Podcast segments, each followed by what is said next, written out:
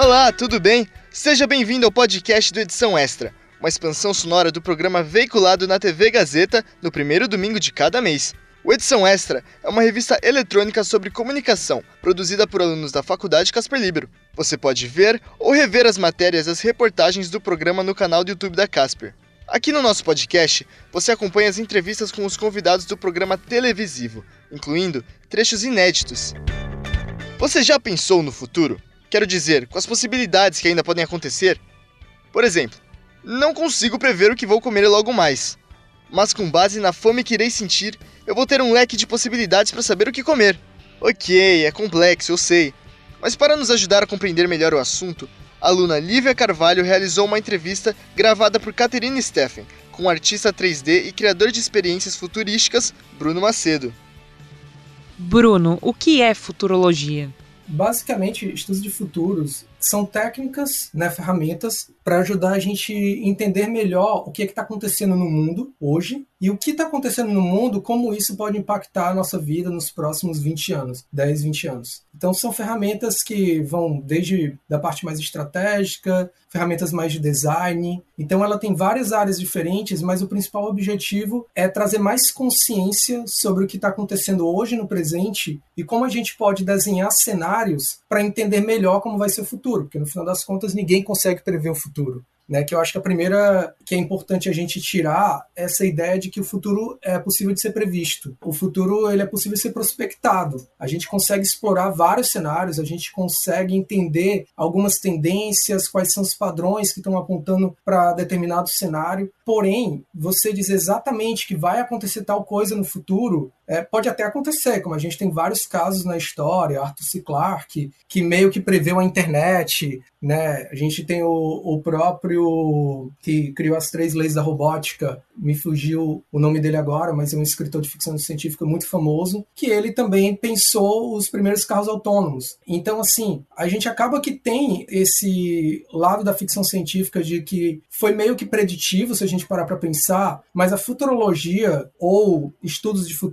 né, que é esse conjunto da obra, isso é muito mais amplo, né, e ele tem um olhar muito mais é, ferramental e baseado em técnicas. Inclusive tem um ponto interessante que é você entender de onde começou os estudos de futuros, que ele começa ali na França, né, com a prospectiva, ali nos anos 30, 20, eu não vou lembrar precisamente qual a data, mas ele começou no, de uma forma mais dentro de empresas, né, no público mais corporativo e até mesmo governo, ali pela década de 60, 70, tanto pelo governo americano, né, na época da Guerra Fria, quanto também ali na, na década de 80, na época da, da crise do petróleo, que foi o momento que surgiu o desenho de cenários futuros. Talvez seja uma das principais ferramentas hoje para quando a gente vai é, vislumbrar possibilidades de futuros olhando lá para frente. Então, assim, é uma disciplina muito ampla. Hoje, a futurologia ela acaba por ter se desenvolvido, né? A gente tem a, o meio digital que acabou proporcionando novas formas de ferramentas, novas abordagens. Então, não somente a gente tem a possibilidade de ter ferramentas analógicas, né? Que antes eram mais focadas em você ter gráficos, curvas que te ajudavam a entender isso, mas hoje a gente consegue ter coisas mais visuais, como propriamente o design. E aí a gente entra em outra disciplina, que é o design fiction, que é o design especulativo, que daí a gente já está falando de criação, de tangibilização do futuro, que é onde eu estou mais ativo hoje, né, que é a parte mais experiencial, de você não só é, mostrar as possíveis tendências de futuros, que é muito que a futurologia aponta, né, os possíveis cenários, mas você permitir as pessoas pré-experienciarem aquele cenário para ela entender qual é o sentimento que ela tem se aquele futuro acontecer, quais são os pensamentos, como ela reagiria a tal situação. Então, é um pouco disso, assim, que a futurologia, né, com várias das suas camadas, ela aborda. Em relação às experiências, as obras de ficção científicas em livros e filmes trazem sensações. Como você percebe as sensações e experiências que vão se modificar ao longo dos anos?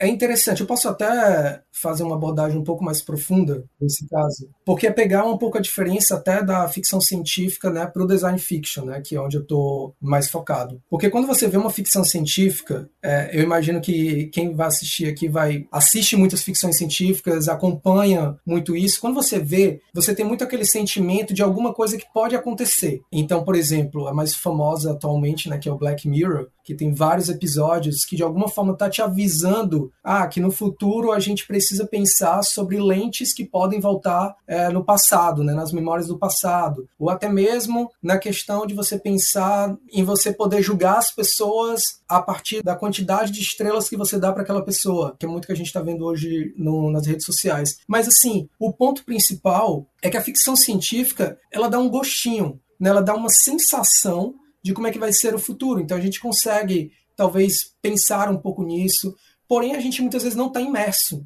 naquela situação. Então eu reflito, tá, é muito legal, é, às vezes não é tão legal assim, né?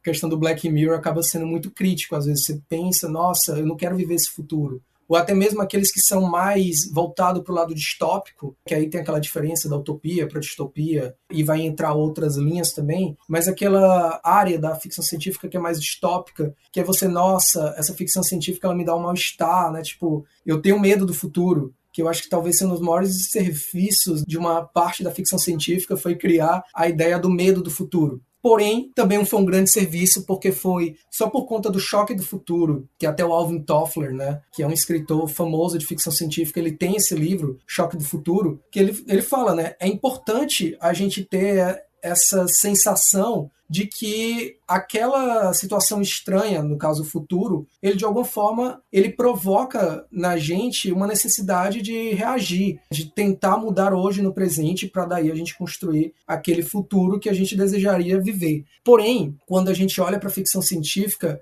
a gente fica dentro de um, de um aspecto lúdico né, fictício que te dá essa esperança ou te dá esse medo, essa distopia, mas falta muitas vezes a possibilidade de agência, de você poder, pelo menos, simular é, comportamentos, reações, né, porque você não interage com o Black Mirror, você não interage com o Exterminador do Futuro, né, você apenas está consumindo passivamente ali, aí de repente você pode levar para um debate com seus amigos, enfim, você tem algumas formas de fazer isso. Porém, é, o design fiction, que é onde eu estou mais focado hoje, ele trabalha numa visão diferente, que é você pegar, imagina só que no futuro a gente pode ter uma lente, que essa lente pode permitir a gente voltar em memórias passadas. É tentar criar de alguma forma um artefato, alguma situação que aqui no presente você consegue reviver, na verdade não reviver, mas pré-experienciar essa situação que poderia acontecer no futuro. Então, por exemplo, tem uma obra muito famosa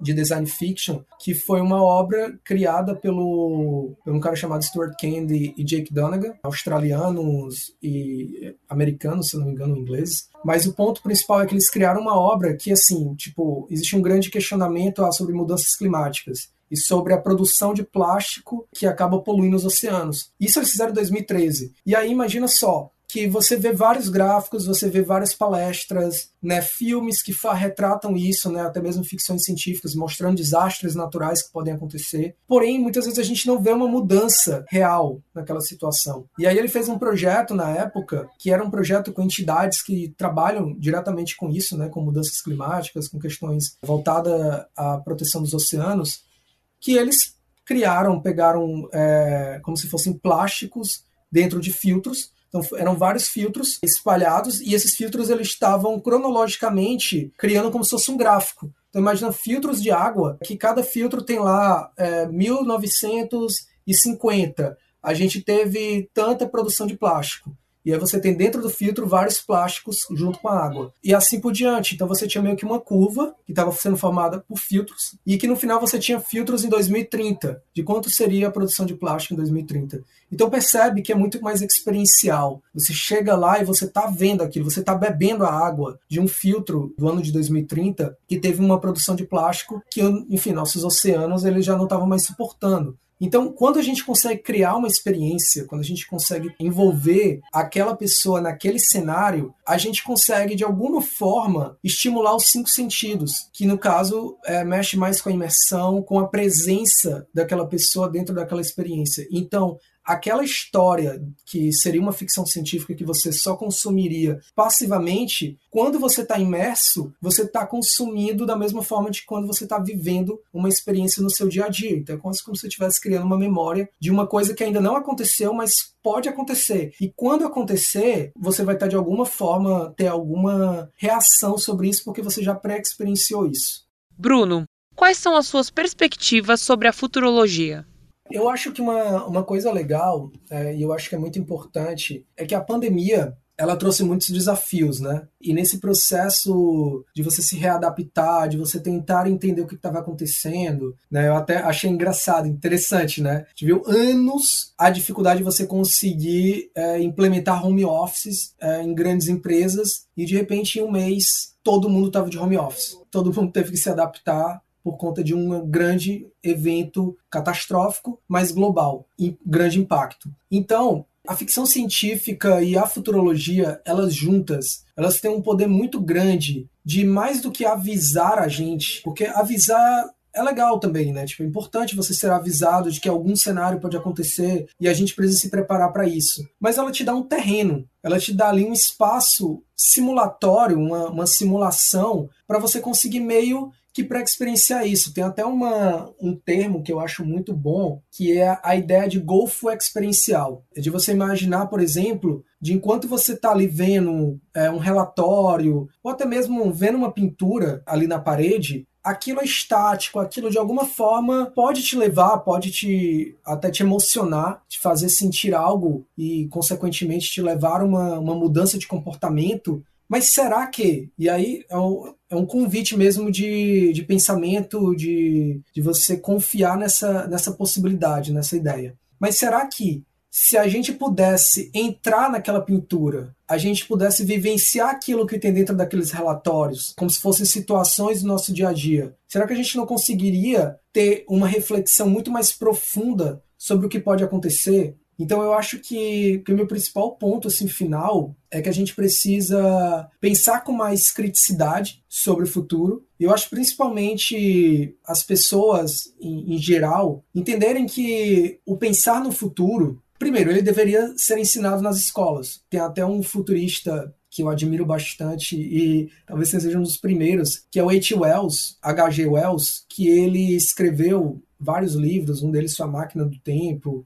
enfim, mas o ponto principal, a Guerra dos Mundos é o mais famoso dele. Ele escreveu uma carta em 1930. Olha a data, 1930, que o nome é Procura-se Professores de Futurologia, ou Foresight, que é o nome que ele usa lá. Então, assim, ele pedia, ele dizia que a gente tinha milhares de professores ensinando sobre a história do passado, mas a gente não tinha praticamente nenhum professor ensinando sobre a história de como vai ser o futuro, imaginar o futuro. E aí hoje a gente começa a dar um passo importante nisso, e que eu acho que é bem importante também trazer, que a Unesco ela reconheceu a literacia de futuros como uma habilidade essencial né, para a humanidade. Não só a Unesco, como o Fórum Econômico Mundial. Então, eu acho que quando a gente tem, de alguma forma, esses apoios né, que, de grandes instituições, isso ajuda, mas eu acho que a população e, e quem está assistindo essa matéria precisa entender cada vez mais. Eu sei que, que a gente às vezes pega, nossa, eu fui pego de surpresa com a pandemia, como eu vou reagir a isso?